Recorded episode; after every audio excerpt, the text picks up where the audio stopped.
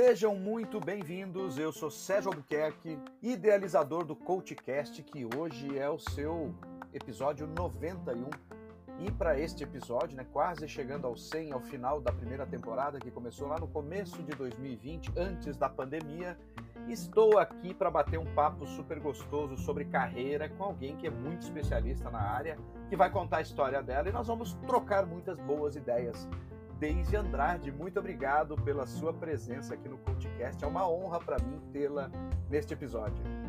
Quando você disse estamos ao vivo, eu já abri um sorriso aqui para minha câmera. Mas eu vou contar uma coisa para você. Lá na primeira empresa em que eu trabalhava, o executivo de contas mais resiliente, porque ele até hoje ele é executivo de contas, tem uma carreira cinquentenária, eu acho, quase, sei lá, viu? Ele dizia: a telefonista, naquela época existia isso, tem que sorrir, porque o cliente percebe quando a gente está sorrindo do lado de cá. Então, muito obrigada pelo convite. O meu melhor sorriso para você e para quem vai nos ouvir. Ai, que legal, que delícia começar esse podcast nesse formato, viu? E é bem legal. E de fato, né? Quando falamos ao telefone, o nosso é, interlocutor sabe se a gente está triste ou está feliz, né? Se está sorrindo ou não está. Então prestem bem atenção nisso, né? Então, Deise Andrade, oh. conte tudo para nós. Quem é Deise Andrade? Então, Sérgio, você disse para mim assim, quando a gente combinou esse podcast, para falar da história, né? Então, a história, obviamente, ela tem mais a ver aqui com a vida profissional. A vida pessoal, eu posso falar rapidinho, né? É, eu sou carioca, moro em São Paulo há 25 anos, adotei esta cidade, tenho um filho de 38, psicólogo, e tenho um lindo cachorro e vivo aqui nesta cidade que às vezes o céu está azul e às vezes o céu está cinza, mas quando a temperatura está fresca é o que eu mais gosto. Eu adoro chocolate amargo, eu adoro dançar a dois, eu adoro entrar no ônibus de turismo e conhecer as cidades quando eu chego em cada uma delas que eu nunca estive. Essa sou eu pessoalmente a dispor de quem precisar, se quiser conversar sobre carreira, sobre marca pessoal, aqui estou. Como é que eu cheguei até aqui? Eu sou engenheira química de formação e Comecei a buscar emprego quando eu tinha 18 anos, já no início da faculdade, mas naquela época ninguém queria gente com 18 anos trabalhando. Então eu demorei até os 20 para conseguir um emprego de auxiliar de laboratório numa indústria de aromas para substituir uma pessoa que estava em licença maternidade. Ou melhor, para cobrir a licença maternidade. É, fui direitinho que fiquei 20 anos lá. E daí foi que depois eu vim para São Paulo, porque já no Rio de Janeiro ah, não tinha campo. Eu me tornei aromista, que é a pessoa que desenvolve aromas para alimentos. Sabe aquele gostinho da bala, aquele gosto da sopa, o recheio do biscoito negresco? Todas essas coisas é, contêm aromas que contribuem para o seu delicioso sabor. Algumas vezes, até remédios para encobrir o sabor que possa ter um ou outro princípio ativo e eles serem mais palatáveis, a gente poder tomá-los com menos desgosto, né? com menos amargor. Então, eu trabalhei com isso até 2016. E como eu saí disso? Eu sou uma pessoa muito inquieta e lá pelo ano 2000, mais ou menos, eu comecei a buscar outras coisas que eu pudesse adicionar aquilo que eu fazia, porque eu tinha uma especialidade. E numa especialidade, embora o mercado seja muito dinâmico, você faz mais ou menos a mesma coisa. E eu sempre gostei muito de tecnologia, então eu acabei me tornando a, a key user de todas as coisas novas que apareciam para a nossa área. E em 2004, 2004, a companhia me mandou para o México para implementar um projeto. Então, eu comecei a ser a especialista técnica e a gestora de projetos. Em 2007, pela compra de uma outra empresa, eles decidiram criar na América Latina um departamento que cuidava de ingredientes, das fórmulas, das especificações e se chamava industrialização. E eu fui convidada a assumir a implantação e a direção desse departamento. Quando eu comecei a fazer esse trabalho, eu percebi que o que eu mais gostava era isso impulsionar as pessoas, fazer a coisa acontecer, fazer com que as pessoas crescessem, se desenvolvessem e apresentassem resultados. Felizes porque estavam se desenvolvendo e dando resultados, e a empresa contente porque estava dando resultados. E aí eu pensei assim, Sérgio, um dia eu vou fazer isso, só isso, para mais gente. Eu vou fazer com que as pessoas possam ser mais felizes com o seu trabalho e dar mais resultados para as empresas em consequência disso. E aí, lá para 2015, eu pensei assim: é, o negócio está apertando, né? Se eu não fizer isso já, o tempo vai ficar muito curto para eu construir uma carreira nova. Eu era uma engenheira química, naquele momento eu já estava diretora de qualidade e industrialização para a América Latina e eu queria passar a desenvolver pessoas. O que, que o coach me diria nesse momento? Vai que é tua. Tafarel. Bem. Vai que Sérgio. é tua. Que te impede de fazer? Sérgio, aí é que está o grande segredo para que a gente seja bem sucedido. Brasileiro não é acostumado a planejamento e qualquer transição de carreira, e essa é a dica, quem não está com lápis e papel na mão, que tenha, ou se não for lápis e papel, que seja no computador, eu, sinceramente, hoje em dia, eu anoto tudo no computador. Se não der, se eu tiver que anotar no lápis e papel, eu escaneio e ponho no computador, que é muito mais fácil de achar. Mas anote, se você quer mudar de carreira, ser promovido, mudar de empresa, o que for, planejamento. E planejamento o primeiro que a gente sempre lembra é o financeiro. Sem ele, a gente não vai a lugar nenhum.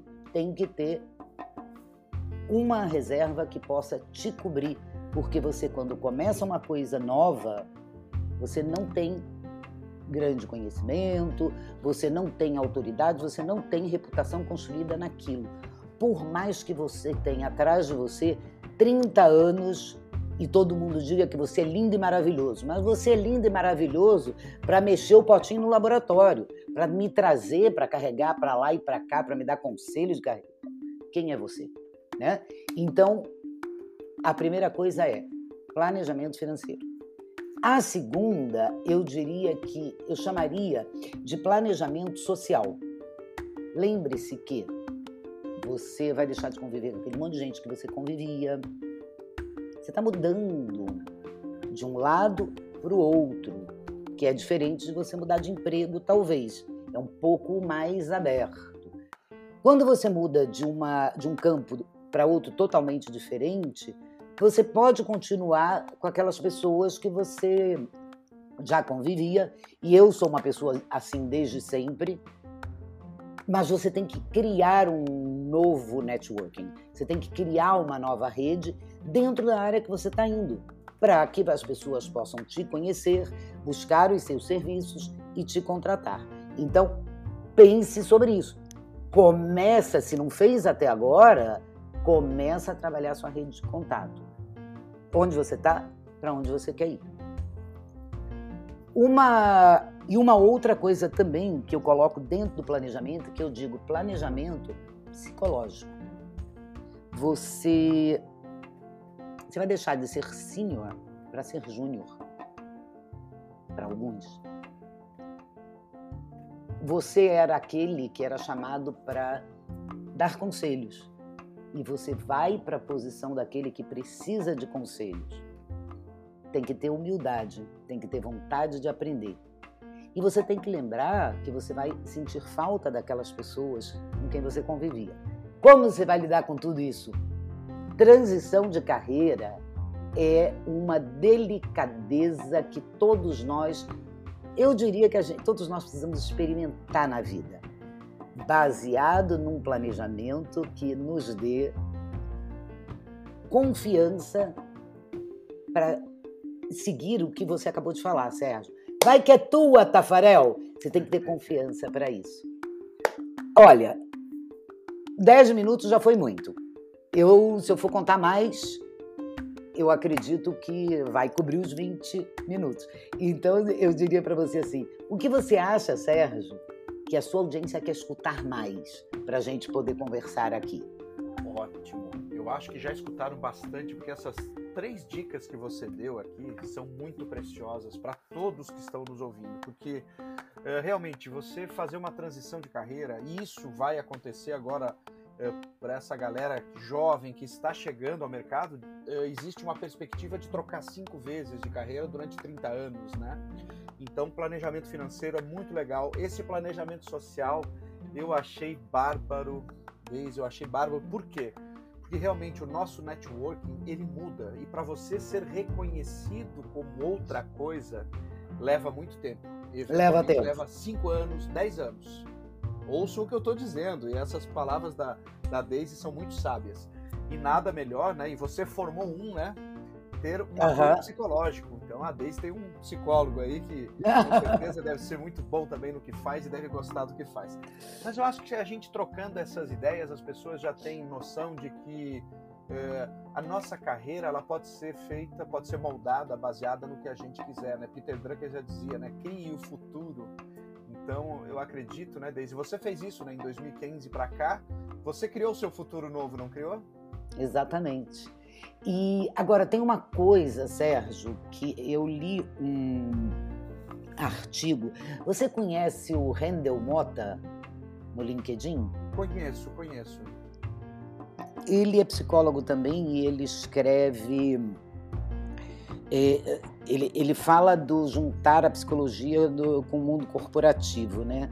E eu li um artigo dele há um mês atrás, mais ou menos, onde ele falava dos mitos corporativos e, digamos assim, até debatendo alguns e outros derrubando. Até um deles eu, eu conhecia bem a história e eu sabia do quanto aquilo não era verdade, que é aquela história de que é, só 7%, é, 7% da nossa influência sobre da nossa comunicação, 7% vem das palavras, e 35% vem, as pessoas falam, que são 7% das palavras e 93% da comunicação não verbal. E, na verdade, o, o, o estudo era muito mais simples e ele não falava de comunicação não verbal, ele falava de expressões faciais. Então, essa, o, nesse artigo, o Rendel ele, uh, ele questiona a pirâmide de Maslow, algumas dessas coisas que a gente vem falando é, repetitivamente no mundo ah, corporativo. Sim. Eu, inclusive, usei isso, porque eh, ali tem muitos neuromitos que foram não é? acreditados a alguns especialistas que não têm embasamento científico e não tem nem coerência. Muito bom isso aí.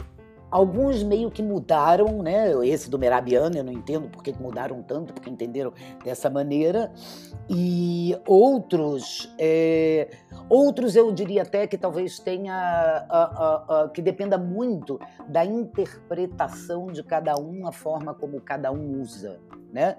Então, assim, também daria três podcasts. Mas vamos lá, deixa eu dizer do qual eu queria falar, que era a história do Why do Simon Sinek, né? É, eu acredito realmente que a história do propósito, a história do porquê, é, o mais importante de tudo isso é a gente usar o autoconhecimento para nos impulsionar para aquilo que a gente deseja. Porque a gente fala muito, olha, isso foi papo da minha live de ontem, que a gente precisa gostar daquilo que a gente faz. E aí você tem dois lados. Você tem que saber o que você gosta, saber o que te faz bem. Eu vou te dar um exemplo. Como é que eu gostei durante 30 e poucos anos de fazer aromas de viver na indústria de aromas e aí eu vou desenvolver pessoas que aparentemente é uma coisa que não combina uma com a outra. Existiam eh, composições nesse quebra-cabeça, porque a coisa não é uma só, não é só porque eu, ah, eu gosto de fazer aromas ou eu gosto de desenvolver pessoas, né? Tem o contexto, tem a forma como eu faço, tem a oportunidade que eu crio. Então, tudo isso forma um contexto que pode me trazer satisfação, que é uma coisa, e reconhecimento, que é outra coisa. Algumas pessoas precisam de mais reconhecimento, outras precisam de menos. Algumas sobrevivem melhor sem ter essa satisfação toda, outras precisam de mais. Então você precisa se conhecer para saber o que, que eu gosto, o que me faz feliz, o que, que eu faço bem, como é que eu junto tudo isso numa coisa que seja boa para mim, para que eu possa me desenvolver na vida para o caminho que eu quero, para o lado que eu quero. O que, que é o sucesso para mim? O sucesso para mim é uma coisa, para você é outra, para outro fulano é outra. E muitas vezes é, isso pode estar muito mais ligado ao contexto que a gente vive, né? Porque eu, você vivemos num, num, numa bolha, numa classe social, cultural X. Tem gente que vive muito mais lá para a esquerda, tem gente que vive muito mais lá para a direita. E essas coisas podem levar a caminhos, definições completamente diferentes. Então, tem que se conhecer. Como é que a gente faz isso? Agora vou vender aqui o meu trabalho, me colocar à disposição de todo mundo, mas dizer como isso funciona para mim. O programa que eu trabalho de carreira e ou marca pessoal, porque algumas pessoas querem trabalhar marca pessoal apenas para ter uma visibilidade como pessoa ou como profissional, mas não ligado diretamente àquela carreira que elas estão trabalhando. Mas vamos lá. Que a carreira esteja dentro da nossa marca pessoal. Precisamos começar e explorar o que nós temos de habilidades, competências, Quais são os nossos valores? Os nossos valores é o que nos faz diferente do vizinho. Porque sempre vai nos levar para um comportamento X, Y ou Z e o vizinho vai para o ABC. Então, importante, o que, que eu faço de bom? O que, que eu faço bem? O que, que eu gosto de fazer? Aonde estão as minhas paixões? quais são os meus valores, como eu junto tudo isso para pensar assim: eu quero fazer isso, eu posso fazer aquilo, eu posso viver num ambiente X, eu posso, eu não posso viver no ambiente Y. Eu sei quais são as coisas que me fazem bem e as que não me fazem bem. Como lidar com isso? Então tem o que aí de desenvolver inteligência emocional também. Verdade? Demais. E voltando lá no Simon Sinek, na história do porquê, né? A gente precisa entender isso porque é o, o porquê e aquilo que a gente ama fazer vai ser o que vai nos dar estofo, motivação para que a gente possa resistir, persistir, insistir ou desistir se preciso for. Porque a gente, sabendo tudo isso, a gente pode criar uma estratégia. E eu costumo chamar de estratégia contínua.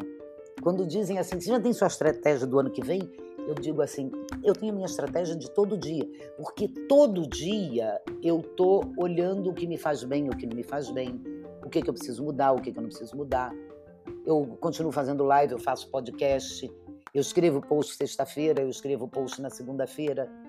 Isso é contínuo, não dá mais para não ser contínuo, pelo que você falou, porque as mudanças são tantas. Aquilo. Vamos lá, vamos falar disso aí, como a gente comentou um pouquinho antes da gente entrar no ar. Antes da pandemia, é, pouca gente fazia live, só as estrelas, não sei o quê. Veio a pandemia As estrelas até se recolheram um pouco, todo mundo começou a fazer live, aí as estrelas disseram, não, eu tenho que fazer live também. Aí começa todo mundo a fazer live, e chegou uma hora que ninguém mais aguenta fazer live. Nem ninguém aguenta assistir live. E aí, o que, que a gente vai fazer agora? Que, que você acha, Sérgio? O que, que a gente pode fazer agora? A gente já está fazendo, né? Vamos soltar podcasts por aí para a pessoa escutar quando ela quiser. Não tem a obrigatoriedade de ser ao vivo, né? É, mas o negócio é que, bom, eu, é, quando, eu demorei a descobrir que tinha um aplicativo grátis que fazia a transmissão para duas plataformas diferentes. Então, no início, eu usava só o StreamYard e o StreamYard só gravava no LinkedIn. Mas agora grava no YouTube também. Isso. Vai virar podcast. E você pode assistir quando você quiser. Bem, todo dia uma coisa nova, não é verdade? Então, essa estratégia, ela precisa estar flexível e você precisa estar atento sempre. Não dá para sentar em cima, simplesmente. O que a gente também não pode é virar aquele que está com o olho arregalado, ansioso o tempo todo, porque senão a gente não vai aguentar. O ser humano não está preparado para os tempos de hoje. Então, nós precisamos dar ao ser humano que nós somos alguns processos. Olha que eu, eu, não sou uma pessoa de rotina, eu não sou uma pessoa que gosta de, ah, todo dia tem que fazer isso, tá? Mas tem algumas coisas que a gente tem que aprender a fazer porque senão a gente vai explodir. Não vou nem falar a palavra burnout, porque já tá. Mas a gente vai explodir. Aí a gente não quer mais nada, a gente não quer fazer mais nada. Né? Não adianta só escrever na rede social, oh, tô cansado. E tô cansado de rede social. Escreve na rede social. Sai dela então, né? Não é? A gente precisa pôr o, o limite eu conheço pessoas que dizem que depois das seis horas não olha o WhatsApp. É, eu conheço pessoas que dizem que depois das seis não vem nada de trabalho. É, eu me dou o direito de não sair correndo na hora que eu acordo, olhar o celular ou, ou, ou sentar no computador. Eu primeiro tomo meu café. Então, todos precisamos encontrar estes é, hum, estes, como, como eu diria, não é truque, não é dica, né? É, é, é procedimentos, é, portões do bem-estar. E, por último, você se conhece, você criou essa estratégia que você pode modificar a qualquer momento. Você tem que dar visibilidade a esse você, a esse profissional, a esse melhor. Por quê? Porque a vida profissional hoje é dentro da rede social. Então você precisa ser visível. Tem aquela história, o pessoal já anda dizendo assim: ah, não é possível esse negócio de quem é visto não é lembrado. Quem não é visto não é lembrado. Por quê? Porque os locais onde a gente procura emprego, onde a gente procura parceria, onde a gente procura cliente hoje, é na rede social. Então, se você não estiver lá e tiver 200 pessoas que fazem coisas parecidas, nunca vão fazer do seu jeito. Mas entre 200 que tem lá, você acha que uma pessoa que está procurando alguma coisa não vai escolher um? A não ser que ela te conheça pessoalmente ou que alguém deu uma recomendação. Então, esteja presente, na medida do que você possa, na medida do que é viável, porque rede social consome muito tempo e se você tem muitos clientes, talvez você nem precise dela, porque você não vai ter tempo para estar tá lá e um cliente vai chamar o outro. Mas se você tem esse tempinho, faça a sua promoção, faça o podcast, faça a live, esteja presente para que as pessoas saibam quem é o profissional que você é e o que você pode entregar para o mundo.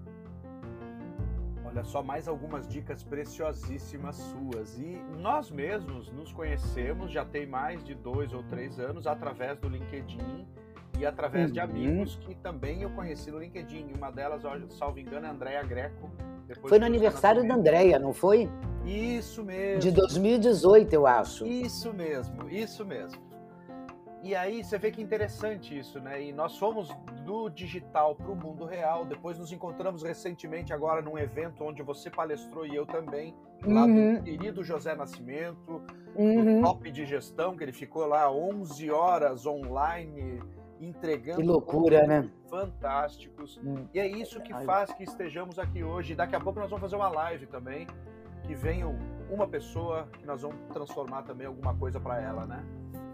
Na verdade, é, vamos pensar assim: é, o, para o aprendizado de todos e também para o nosso, porque quando eu converso com você e você conversa comigo, apesar de nós sermos profissionais experientes, na nossa cadeira, né, nessa esse tipo de trabalho que a gente faz, nos permite estar um pouco abertos a ouvir o outro, né? O que, que o outro está dizendo. Faz isso, faz aquilo, não faz. Oh, olha isso, que bacana. A gente tem essa troca. Então as lives podem ser belas conversas. Venha quem veio, ou depois se quiser, assiste no YouTube. É um prazer receber a todos. É um prazer esse tipo de conversa. É muito legal, mas eu tenho umas coisinhas ainda para perguntar para você. É o seguinte, aí quando você começou a atuar nesse outro ramo, quando você trocou e foi deixar as pessoas felizes, como foi isso para você? Quanto tempo levou para você realmente encampar essa nova atividade? Sérgio, é, eu tive, justamente naquele momento, eu comecei a, a procurar. Eu comecei com um tradicional, né? Eu falei para as pessoas do meu círculo íntimo o que, que eu estava fazendo. Só que, veja bem, eu comecei como consultoria de imagem voltada para a comunicação e depois eu fui fazer a pós-graduação em personal branding, aí já voltada para a transição de carreira. É... No momento que eu comecei, eu comuniquei às pessoas que eu conhecia buscando aquela coisa da é, indicação. Porém, como eu te falei, né, naquele primeiro momento, eu estava saindo de um canto a outro extremo, né? Dessa diagonal da rua para outra. E as pessoas olhavam para mim e diziam assim: Nossa, que bacana que você faz, tem tudo a ver com você. E vieram três clientes.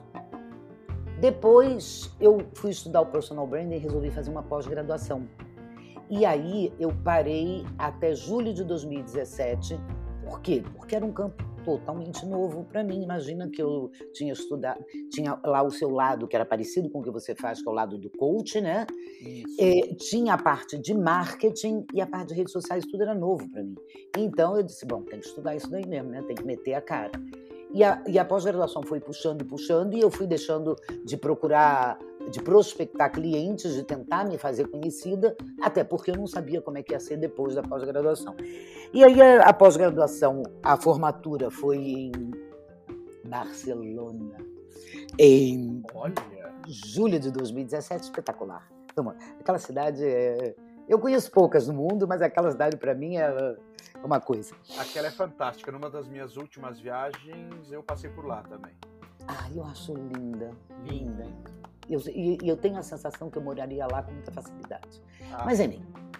é, aí, é, quando eu voltei da pós-graduação, eu comecei a entender, né? Porque aí eu tinha aprendido sobre posicionamento digital é, posicionamento no mercado e posicionamento digital. E aí eu comecei a procurar como é que eu ia fazer isso. Então, uma pessoa me ajudou muito para eu entender isso. Primeiro, para eu escrever, sem ser em bullets, como eu tinha aprendido no corporativo, que foi o Paulo Silvestre.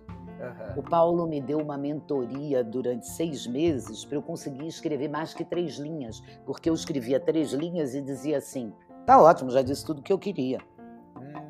Mas não é assim que a banda toca no, corpora, no, no, no, digital, né? Você tem que falar um pouco mais, né?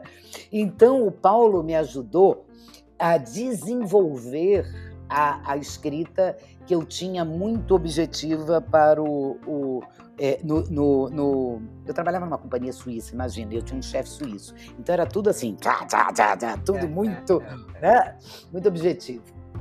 E aí eu consegui melhorar a minha escrita. Depois eu fiz uma mentoria com a Laís Damasceno para poder é, adoçar isso um pouco mais e me joguei nesse LinkedIn. E é o LinkedIn. Algumas indicações de pessoas é, de fora, mas olha que interessante, pessoas de fora que eu quero dizer são pessoas que eu conhecia de antes, mas porque elas veem o que eu faço no LinkedIn. Então eu já recebi até palminhas de pessoas que foram RHs de empresas que eu trabalhei, dizendo assim: ai, que coisa mais linda ver como você desenvolveu sua segunda carreira. Por que, que elas veem isso? Porque elas me veem no LinkedIn. Então, mostre o seu trabalho. Mostre a que você veio. O tempo, como você falou, uns dois, três anos, as pessoas te reconhecem como autoridade. Aí veio uma pandemia, virou a vida de cabeça para baixo e nós estamos aqui, colocando, os algoritmos mudaram, tudo mudou, a gente se adaptando. E assim é que a gente vai caminhando. A, uma das coisas do autoconhecimento que a gente precisa também ver é: será que essa transição de carreira que eu penso ela se adapta à minha personalidade ou será que é um sonho que eu nunca vou tornar ele realidade? Eu tenho uma amiga que há muitos anos atrás a gente já falava isso e ela dizia: Eu não tenho espírito empreendedor. Eu quero um emprego. A gente precisa também saber isso. O que, que a gente sabe lidar aonde a gente se encaixa, o que é mais adequado para o nosso perfil. E aí, estratégia na veia, visibilidade na veia e vamos para frente. Que, como dizem, atrás vem gente. E hoje em dia vem tanta gente que se você parar, você cai, porque o povo continua, né? É bem verdade. Então, deixa uma última dica para os nossos CoachCast ouvintes. Pensem sempre na coerência. A coerência é uma das coisas talvez mais difíceis da gente alcançar na vida, dizia uma, uma amiga, quer dizer, não de alcançar, mas de manter, né? É, mas observe-se. Seja coerente entre aquela pessoa que faz post no Instagram, no Facebook, dancinha no TikTok, não importa tudo isso tem que ser coerente com aquilo que você diz, aquilo que você faz. É dessa maneira que a gente desenvolve uma marca pessoal forte.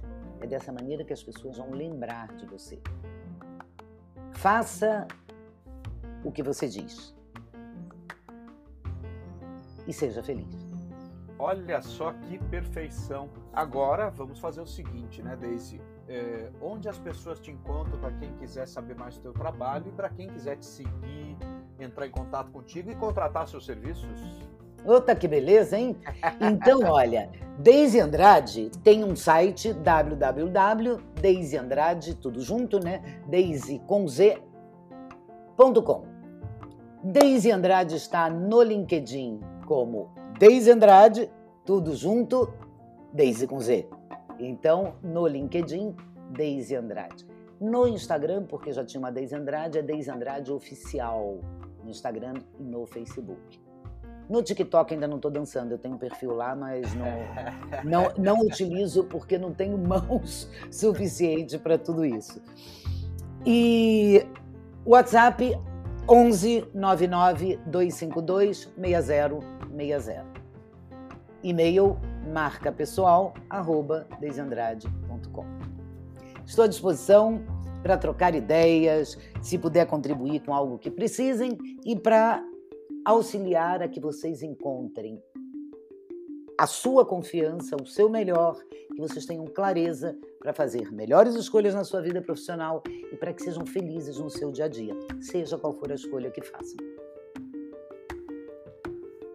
Bom, quem quiser Sérgio. entrar em contato, então, com a Daisy, por gentileza, vão lá no LinkedIn, no site, no telefone que ela gentilmente nos deixou aqui. E isso tudo vai estar no descritivo aqui também desse episódio do CoachCast. Daisy, Bacana. por mim eu ficaria mais muito tempo aqui contigo, mas os nossos ouvintes também gostam desses episódios assim que são dinâmicos, né? Super obrigado isso. pela sua gentileza de estar aqui conosco.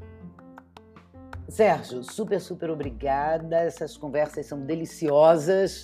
E realmente, um grande abraço a todos, um grande abraço para você, Sérgio, e mais uma vez obrigada pelo convite.